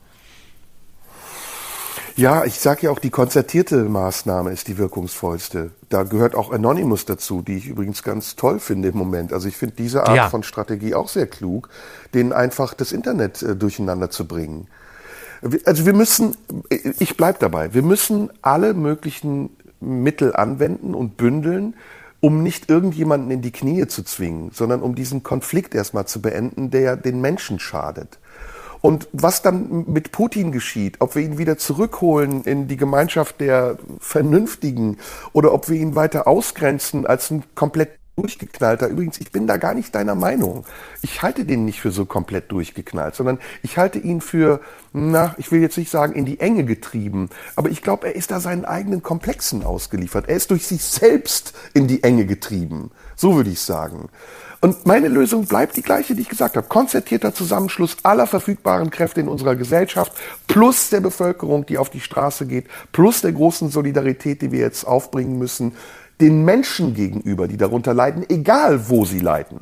Ich glaube zum Beispiel auch, dass in Russland Menschen im Moment leiden, wie du richtig gesagt hast, die inhaftiert werden, weil sie sich gegen die Politik Putins stellen. Und das nicht nur erst seit gestern, sondern schon seit langem. Und es darf uns jetzt auch nicht heute erst auffallen. Aber das ist ein prinzipielles Ding und deswegen glaube ich, dieser Zusammenschluss dieser Kräfte, den müssten wir jetzt bemühen, statt uns wie das Kaninchen vor der Schlange zu verhalten und immer wieder zu versuchen, durch so kleine Nadelstiche, die gar nichts bringen, Putin zur Einsicht zu bringen. Der wird das Ding durchziehen. Wenn wir uns so weiter verhalten, wie wir es jetzt machen, wird das sogar noch gnadenloser durchziehen. Bin ich ziemlich sicher. Ja, ich glaube, wir werden die Lösung nicht finden, aber ähm, es gibt ja noch, es gibt ja noch andere Aspekte dieses, dieses Themas. Also ähm, es gibt äh, die mediale Berichterstattung darüber. Du hast die Bildzeitung äh, angesprochen. Gut, ähm, ja. Es gibt immer wieder ähm, so eine, so eine, äh, ja, es gibt auch immer wieder bei dem, ich, ich finde, also zunächst vorneweg, ich finde, dass die meisten Medien ziemlich, ziemlich gut und sehr verantwortungsvoll voll berichten und sehr versuchen, äh, soweit es möglich in, innerhalb ist, innerhalb eines Krieges bei den Fakten zu bleiben, beziehungsweise bei dem zu bleiben, was man weiß und es von dem zu unterscheiden, was äh, man nicht sagen kann. Aber manchmal habe ich schon, äh, und das war auch schon vor diesem, vor der Eskalation äh, deutlich, ich weiß nicht, ob dir das auch so geht. Ich habe manchmal das Gefühl, irgendwo gibt es auch noch immer so eine, so eine Faszination äh, des, des, des Krieges. Also das, da, also so ein mh, hm, Faszination ist jetzt vielleicht ein zu großes Wort. Ich, ich versuche es mal zu umschreiben, wie ich es meine. Also eher so ein ähm, vielleicht eher so ein sich berauschen an der Tatsache, dass ähm, es mal wieder einen anderen Konflikt gibt, ähm, jenseits eines Virus, äh, das äh, sich verbreitet. So habe ich das Gefühl. Ich habe manchmal mhm. den Eindruck, ähm, als sei es wie so eine ja fast wie so eine, eine Lockerungsübung. Äh, endlich haben wir ein anderes Thema. Endlich haben wir etwas, was größer ist. Endlich nicht mehr jeden Morgen die Zahlen des Robert Koch Instituts. Endlich nicht mehr nur Inzidenzen. Gut, sie fallen auch gerade. Aber endlich nicht mehr nur drüber nachdenken, was ist, ähm, das nächste, was kommt, welche Welle kommt als nächste, welche Variante könnte kommen. Nee, es kann der Sommer kommen und ähm, jetzt, äh, jetzt kann der Krieg kommen. Und ähm, das hat sowas von, ja, also ich, ich spüre bei, bei sehr vielen Leuten, mit denen ich rede, wirklich große Angst vor diesem Konflikt und eine große Sorge und wirklich auch eine, eine existenzielle Angst. Wohin führt das? Führt das zum Dritten Weltkrieg? Führt das zu ähm, äh, wirklich zu, zu einem Atomschlag? Ähm, also äh, es ist so ein Eingeholtwerden von der Vergangenheit, ähm, so als, äh, als, als sei man plötzlich wieder in den 80ern, als sei plötzlich äh, kommen diese ganzen Begriffe wieder hoch, Aufrüstung, äh, Wiederbewaffnung, ähm, die Bundeswehr muss wieder mehr Geld Geld kriegen und so weiter. Also diese ganzen Operationen. Und ähm, da spüre ich ganz viel Angst, die ich auch habe. Ähm, und zugleich äh, ist es doch ähm, fast so etwas ähm, wie eine Erfahrung nach zwei Jahren äh, Corona da ist ein Konflikt, der sieht, der sieht anders aus. Da ist ein Konflikt, da kann man sich vielleicht oft in dem Sinn, wie wir es vorhin besprochen haben, auf eine Seite schlagen. Äh, da kann man, da, da, ist etwas sichtbar. Das Problem äh, äh, am viralen Konflikt war ja, das Virus war nie sichtbar. Es hat eben nur den oder den oder den anderen getroffen, aber es war nicht klar. Und da ist ein Konflikt, der, der quasi ähm, ja, wie, wie so eine, wie so eine, eine rauschhafte, abschreckende Faszination hat. Wie so ein Unfall, zu dem man dazufährt, bei dem man nicht weggucken kann. Ich weiß nicht, ob nachvollziehbar ist, was ich meine, oder ob ich komplett daneben liege. Nee, du bist total drauf. Also ich finde das genauso. Ähm, ich glaube, seitdem es die Menschheit gibt, hat sie immer Angst vor ihrem eigenen Untergang. Das ist erstmal nichts Neues. Das ist die Apokalypse und die funktioniert sowohl in der, in der spirituellen Welt als auch in der medialen und diese Koketterie mit der Apokalypse, also dass man, dass man auch so ein bisschen mit diesem Gedanken spielt, dass es das gewesen sein könnte, die hat was, wie du richtig sagst, was Lüsternes, also die bereitet auch Lust. In Angst ist auch immer Lust enthalten, aber sie hat auch etwas Hysterisches. Und diese Hysterie, die wir im Augenblick spüren, die ist tatsächlich auf einem Nährboden gewachsen, der durch diese zwei Jahre andauernden Pessimismus sehr fruchtbar geworden ist und ähm, der sich in den Köpfen der Menschen als etwas verankert hat, was sich anfühlt wie, es gibt noch immer etwas Schlimmeres als das, was wir jetzt erleben. Und wir können die Hoffnung nicht aufrechthalten, solange wir uns nicht komplett in Sicherheit wähnen. Und das ist etwas, was wir in den letzten beiden Jahren leider gelernt haben, schlecht gelernt haben, dass wir nicht zuversichtlich oder ich sage jetzt wir, ich spreche eigentlich eher von mir, aber auch von vielen anderen, mit denen ich das so erlebe, dass wir nicht zuversichtlich und optimistisch in die Zukunft blicken und sagen, na ja, das hat's immer gegeben und das wird auch wieder vorbeigehen und irgendwann wird wieder alles gut, sondern dass wir im Lauterbachschen Sinne in einem dauerhaften Warnmodus sind. Es kann noch schlimmer werden. Es kann noch eine, Muti eine Mutation kommen. Es kann noch einen Krieg geben und der Krieg kann sich noch ausweiten und der wird noch viel schlimmer werden. Und am Ende gibt es Weltenbrand, Muspili und wir alle gehen unter. Das ist, ähm, tja, wie, das kriegen wir nicht so schnell weg, habe ich das Gefühl, weil ich etwas sehe, was wir schon zu Anfang der Corona-Krise gesehen haben lieber Florian, und was sich seitdem eigentlich sogar noch dramatisiert, nämlich den Einfluss der Medien auf die Befindlichkeit der Menschen. Und da müssen wir vielleicht ein bisschen wissenschaftlicher oder versuchen, etwas theoretischer dran zu gehen. Seitdem das Internet die Welt so stark bestimmt und wir die Quellen, die wir nutzen, um uns Meinungen zu bilden, immer aus einem Topf beziehen, sind wir auch sehr gleichgeschaltet und agieren oft kollektiv und reagieren auch oft kollektiv auf Dinge, die wir für wahr halten, ohne dass wir wissen, ob sie vielleicht wirklich so sind, wie sie uns gezeigt werden.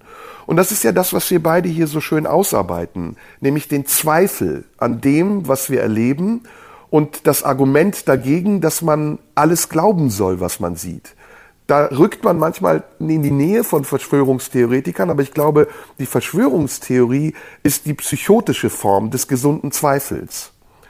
Und diese Psychose, die die Menschen jetzt entwickelt haben, die sich einer Verschwörungstheorie anschließen oder die meinen, in solchen Debatten wie der des äh, Ukraine-Kriegs oder in Corona-Debatten immer eine Seite beziehen zu müssen, die hat etwas mit einer großen Verunsicherung äh, zu tun, die daraus resultiert, dass wir nicht mehr Herr der Informationen sind, die wir beziehen, sondern dass wir merken, dass andere Informationen für uns aufbereiten, um uns damit auch in eine Richtung zu steuern. Und bei den Medien ist das ganz klar, was der Hintergrund ist. Und da spielen viele Aspekte noch nebenher eine Rolle. Aber der prinzipielle, der grundsätzliche Aspekt, der im Vordergrund steht, ist, dass die Geld verdienen wollen. Und dass sie durch generierte Aufmerksamkeit Geld verdienen. Die Bildzeitung macht das, Spiegel Online macht das, aber das macht genauso auch die Frankfurter Allgemeine, die Süddeutsche und auch die Zeit, so groß die Unterschiede auch redaktionell sein mögen. Am Ende geht es für diese Mediengruppen ums nackte Überleben. Und so schlimm sich das auch anhört, für die ist jeder Konflikt ein gefundenes Fressen, weil auch du, auch ich, auch viele andere morgens online gehen und das Erste, was sie machen, ist zu gucken, was ist eigentlich in der Welt passiert und wo beziehen wir diese Informationen, woher beziehen wir diese Informationen aus den gängigen Portalen und Seiten der Zeitungen und Magazine, die wir bevorzugen und die wir unserem Interessenspektrum zuordnen. Aber dass dahinter ein Geschäft steht und dass dieses Geschäft unmoralisch ist, hochgradig, weil es eben mit den Ängsten der Menschen spielt, um die eigenen Ansprüche zu erfüllen. Das ist etwas, was ich ganz schlimm finde. Und ich weiß nicht, wie wir dagegen angehen können, außer dass wir hier einen Podcast machen, in dem wir den Menschen, die uns hören, versichern und versprechen können, dass wir neutral sind und dass niemand uns steuert und wir mit den paar Mark und paar Euros, die wir hier bekommen, nicht reich werden, sondern dass wir das aus einem ganz anderen Anspruch machen. Wir sind ausschließlich gesteuert von uns selbst und unseren eigenen Verschwörungstheorien, die hinter allem stehen, was wir sagen. Aber das sind unsere eigenen.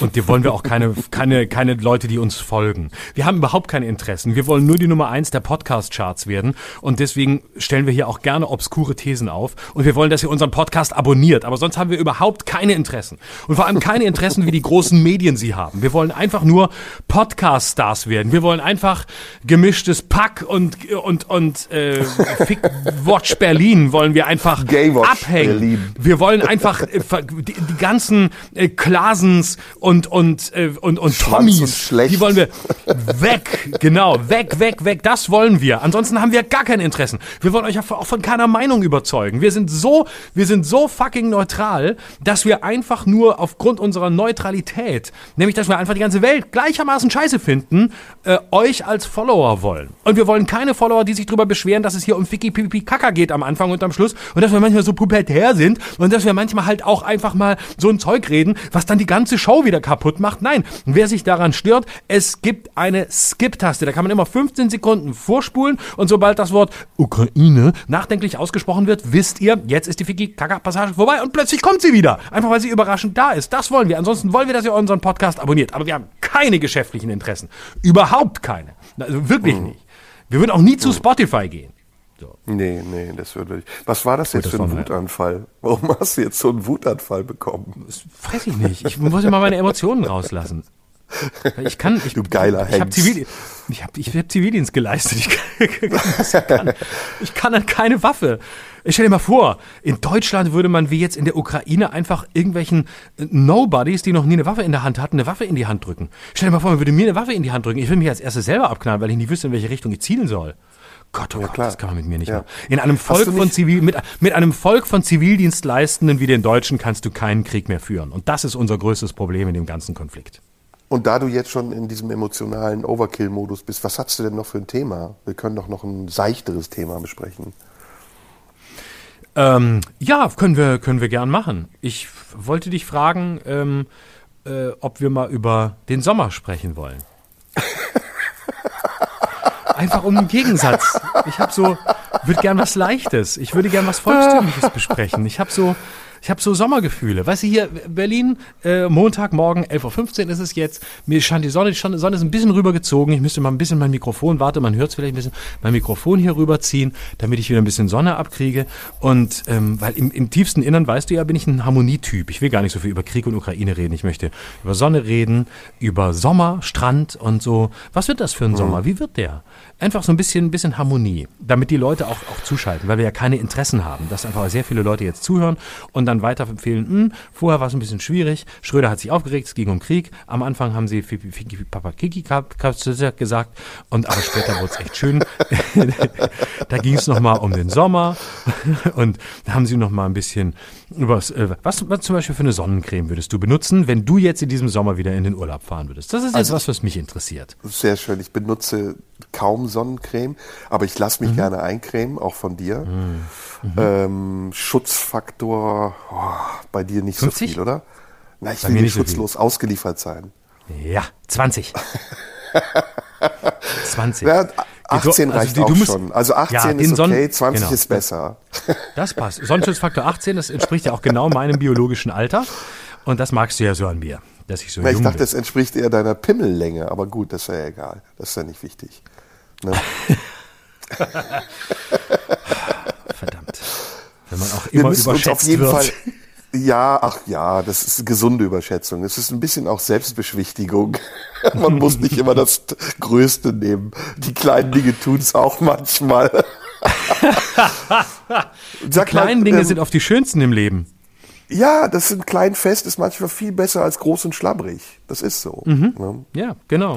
Mhm. Was ist denn mit dir und Sommer? Wo geht's denn hin? Äh, ich habe mir überlegt, äh, ich würde gerne mal, ähm, ah, ich würde gerne mal richtig schönen Sommerurlaub machen. Es war jetzt sehr lange sehr kalt und so und ich war lange nicht mehr weg. Ich war jetzt auch seit, boah, jetzt auch seit Pandemiebeginn war ich eigentlich nur in Deutschland. es war aber furcht, furchtbar kalt und äh, ich habe mir überlegt, ich würde irgendwie gerne mal so, ich würde gerne mal zum Beispiel äh, nach Abu Dhabi fahren oder nach Dubai. Das fände ich zum Beispiel cool. Oh, da, da war das ist geil. Oh, das muss mega sein.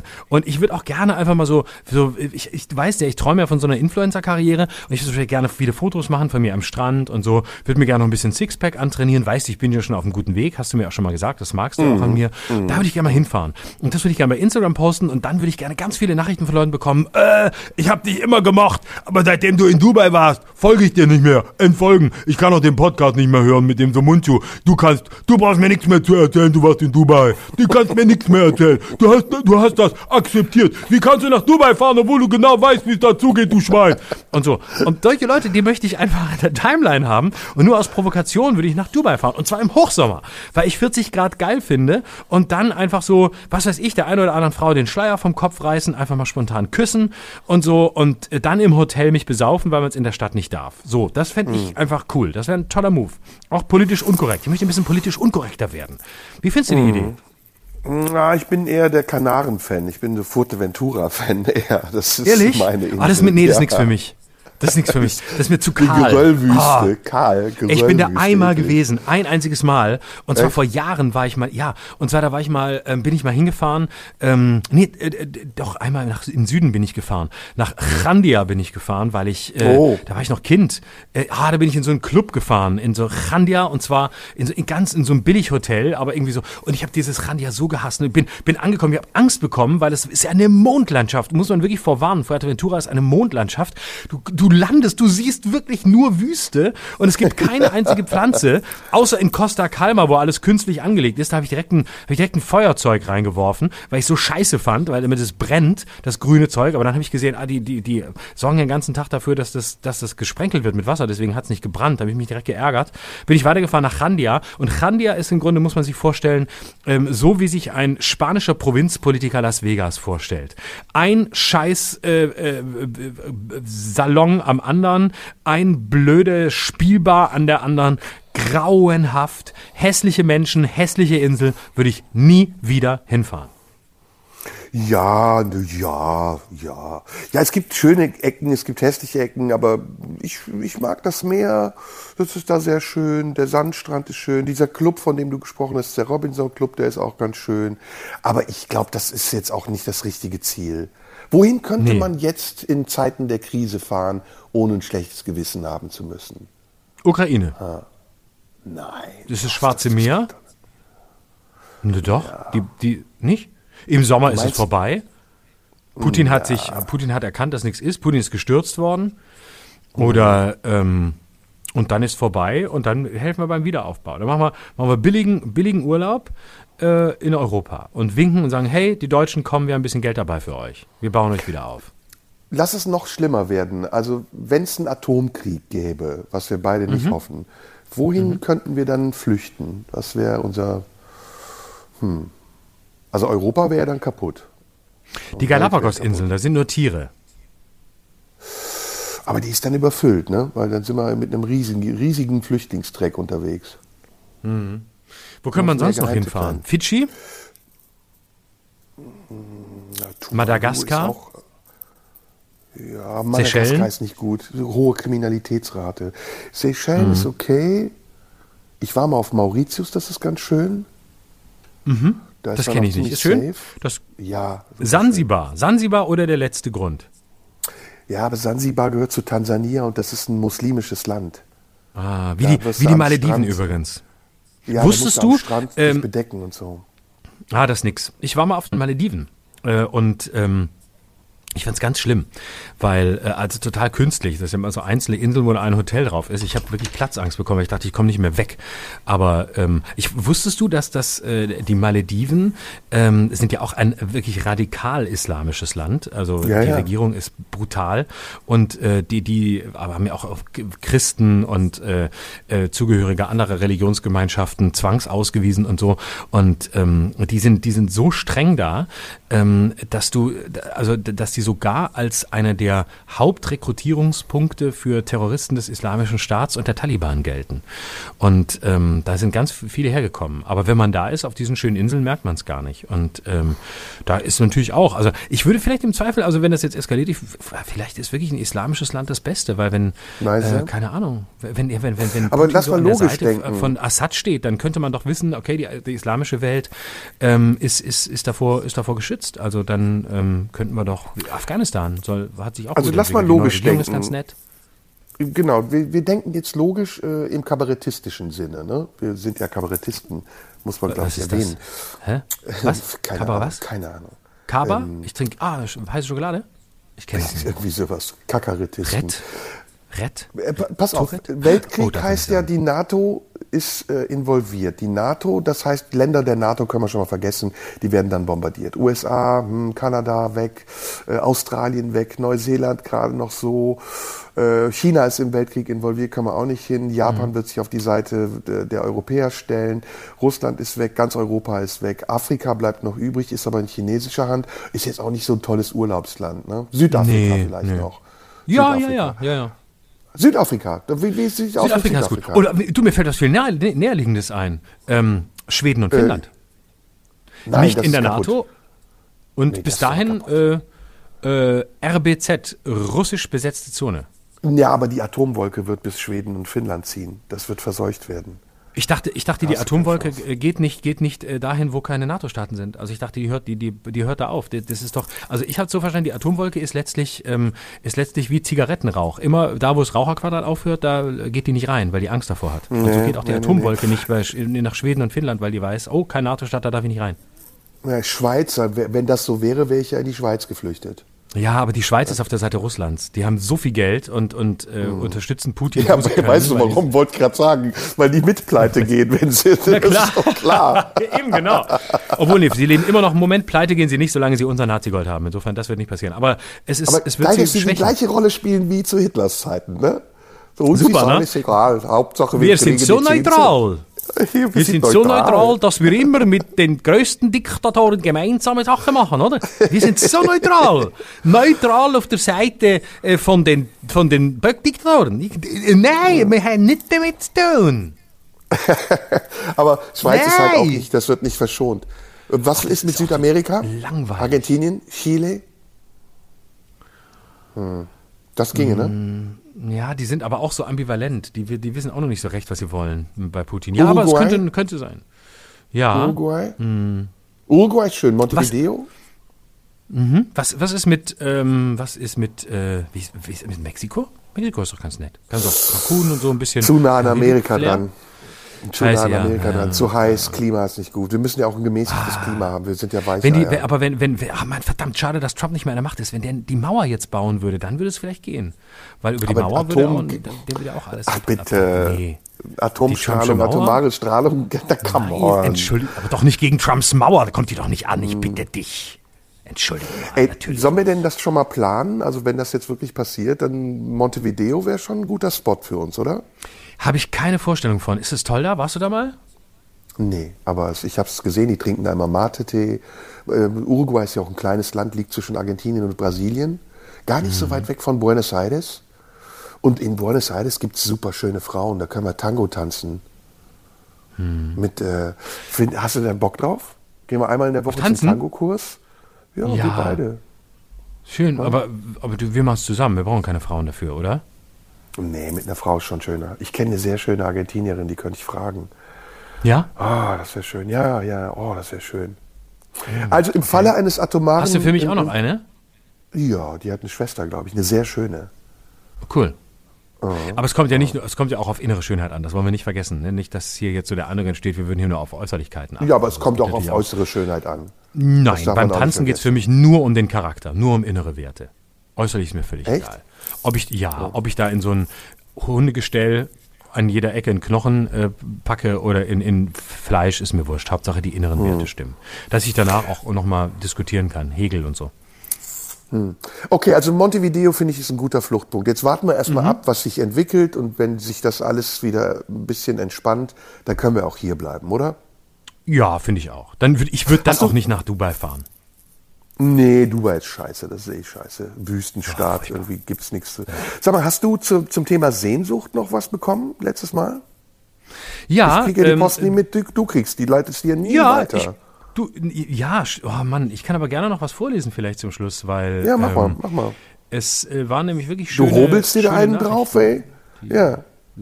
Ich, wenn hier, ähm, äh, wenn hier Nachrichten kommen, ja klar. Ja, klar. Nachrichten übrigens über Instagram, at Schröder Live. Wir haben keine Interessen, außer dass die Instagram-Followerzahl weiter nach oben geht. Mindestens meine. Schreibt mir. Ähm, Jarek hat geschrieben, was linksorientierte Menschen aus dem Zweiten Weltkrieg im Umgang mit Diktatoren gelernt haben. Appeasement-Politik bringt nichts. Insofern war ich so gar nicht bei euch. Das war jetzt nicht das Thema Sehnsucht, aber Bratkartoffel hat geschrieben, Sehnsucht, Fragezeichen. Leider kann Sehnsucht bei Depressionen auch sehr übel sein. Das kennt ihr vielleicht nicht, aber Sehnsucht kann auch falsch sein, trügerisch und tückisch. Tatort ist klar, Lüneburger Heide. Ich weiß nicht, was das mit dem Vorgeschriebenen zu tun hat, aber egal. Ich muss mich nochmal für den Podcast bedanken. Ihr seid unglaublich schlau und belesen, reflektiert und auch bereit für unangenehme Diskurse ohne Beleidigungen. Jetzt wird's unangenehm. Jetzt kommt's, ah, jetzt schleimt er uns ein bisschen an. Das tut gerade sehr gut. Nur das manchmal sehr falsch klingende Lachen des Herrn Schröder ist seltsam. Da kann ich wiederum zustimmen. Das kotzt mich auch an. Jedes Mal, wenn ich's höre, der sollte einfach aufhören zu lachen. Moderatoren Ich sollten mag deine grundsätzlich Lache total. Lachen. Was? Ja, aber wenn Schröder lacht. Ich liebe deine Lache. Nein, ich liebe die. Ich habe das neulich mir noch mal so angehört und ich war begeistert. Du lachst so Ja? von innen raus. Ja, doch, das gefällt mir. Hast du so einen, hast du so einen Loop, so, wo, du, wo du mein Lachen immer mal wieder anhörst? Nee, ich habe mir so bestimmte Folgen angehört, wo es ja auch um dein Lachen ging und ich musste Mhm. laut mitlachen. Das fand ich sehr War schön. süß, ne? Da, das war noch ein süßes Ja. Lachen. Aber äh, da war ich noch unschuldig. Aber nachdem man mir da meine Unschuld genommen hat, seitdem lache ich echt dreckig und widerlich. Ich finde, er hat recht. Ich sollte aufhören zu Ja. lachen. Ich, ich, ich bin auch nicht so ein guter, ich bin ja auch nicht humorvoll. Also ich, man hört mir halt an, dass ich nicht lachen, dass ich nicht lustig bin und dass ich auch nicht keinen Humor habe und deshalb lache ich so, wie ich es tue. Ich lass bleiben. So, äh, Manu, hallo Florian. dass ah ja, ich habe nur mitbekommen, dass. Leute sich darüber beschweren, dass wir uns zu viel mit den Leuten beschäftigen, was wir ja jetzt wieder tun. Tun wir eigentlich gar nicht. Wir haben die ganzen vergangenen Wochen alles ignoriert, was so kam. Deswegen finde ich es gut, dass wir Okay. heute mal wieder was vorlesen. Okay, Manu, vor. ich höre gerade zwei Tage verspätet den Podcast von dir und Serda. Ich duze euch einfach mal der Einfachheit halber und hoffe, das ist okay. Ich bin großer Fan von euren Gesprächen und habe schon viel daraus für mich mitnehmen können. Den letzten Podcast fand ich persönlich sehr gut, also von letzter Woche. Allerdings frage ich mich, wie ihr nach dem, was heute passiert ist, das selbst bewertet. Das war zum Tag des Kriegsbeginns, das haben wir aufgelöst. Ich stimme euch zu, dass Frieden die einzige akzeptable Lösung für ein gemeinsames Leben ist. Leider frage ich mich dennoch nach dem heutigen Tag, ob Putin einfach einen Krieg will und wie man in dem Fall damit umgeht. Liebe Grüße aus Leipzig. So, ähm, was haben wir Ich habe auch Ja, was bekommen. ich- Ehrlich? Das ist zu lang. Nee, das ist viel zu lang. Mhm. Nee, das ist zu lang. Das ist zu lang. Oder? Will ich auch kein Podium ob's für geben. interessant Ist, nee, nee, es ist ein bisschen Nazi. Deshalb will ich kein Podium für geben. Das wäre zu Nazi. Ah, okay. So, hier noch was Kritisches, damit es nicht so klingt, als würden hier nur Leute vorlesen, die uns, äh, die uns hier den, den, ähm, den Bauch kraulen. Klaus, hallo Florian, als treuer Hörer von Schröder und Mundsche erlaube ich mir eine kleine Kritik zu den letzten Sendungen. Es gibt nicht sehr viele Menschen, die sich mit Themen wie Geldwerttheorie, Makroökonomie oder Geopolitik so richtig gut auskennen.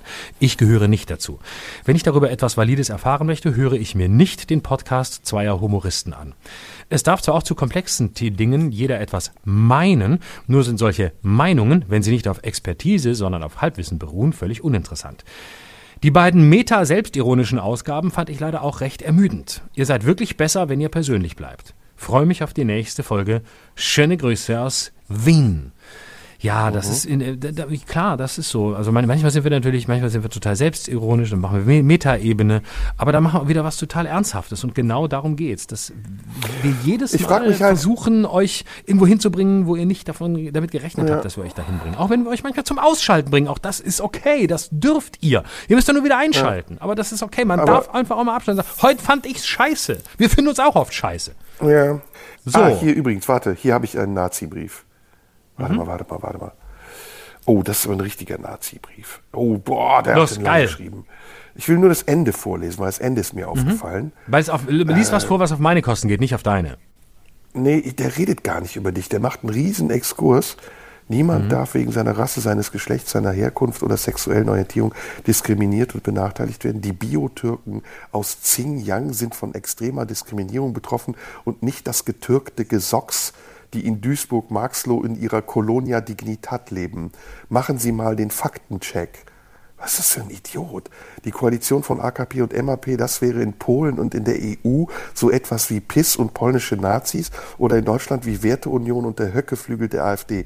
Einfach mal die Wahrheit, die Realität zur Kenntnis nehmen und das getürkte Leben genießen. Ihr lebt auf der Sonnenseite. Unverschämtes Pack. ist geil, oder? Das schreibt mir ein gewisser Hans-Joachim W. Punkt. Geil, oder? Geil. Na komm, ey, bevor wir Schön. schlecht draufkommen, ich gehe jetzt ins Meer. Und du? cool. Was machst du Echt? so? Wo bist du? Ja. Wo ist denn in Köln das Meer? Hier in Dormagen ist doch Aqualand. Das ist so ein Freizeitparadies. Das hältst du jetzt schon für das Meer? Ja, klar. Oh Gott, du bist so leicht zu befriedigen. Du bist so leicht zu befriedigen. Ja, es geht. Oh es dauert Gott, oh manchmal Gott. länger, bis ich wirklich komme, aber ich bin zu befriedigen, auf jeden Fall. Ah, aber leicht, leicht zufriedenzustellen. Schön. Dann grüß mir Ja. das Aqualand und ähm, Grüße in die Stadtbibliothek Dormagen. Ich komme auch bald mal wieder vorbei, wenn der nächste Lockdown kommt im Herbst, wenn die nächste Variante kommt. Die nächste Variante von, Ja. von, von, von Krieg oder Corona, egal, Hauptsache machen. Variante. Variante. Nicht, dass es noch langweilig und bitte lass wird. uns gemeinsam, lass uns bitte gemeinsam darum beten, dass diese Scheiße bald vorbei ist, okay? Das sollten wir ernsthaft tun. Ja. Wirklich. Ich, ich hoffe das sehr und ich glaube, wir Ja. können dann auch wieder ein bisschen unbefangener hier lustig sein, weil heute war das schon, ja, eine gute Mischung, aber es fühlt sich irgendwie surreal an, oder? Ja. Aber trotzdem, ähm, ab und zu müssen wir auch ein kleines bisschen Man Ähm, darf den Laune Humor nicht verlieren. Ja, man darf den Humor Jawohl. nicht verlieren. In diesem Das Sinne sieht wünschen der wir auch Florian Silbereisen in mir genauso. sehr gut und wir wünschen das auch unseren Zuhörern, dass sie den Humor und die Zuversicht nicht verlieren und wir hören uns nächste Woche wieder, richtig? So machen wir das. Bis nächste Woche. Danke fürs Zuhören. Ja, tschüss. Das war Schröder und Sumunju. Der Radio 1 Podcast. Nachschub gibt's in einer Woche.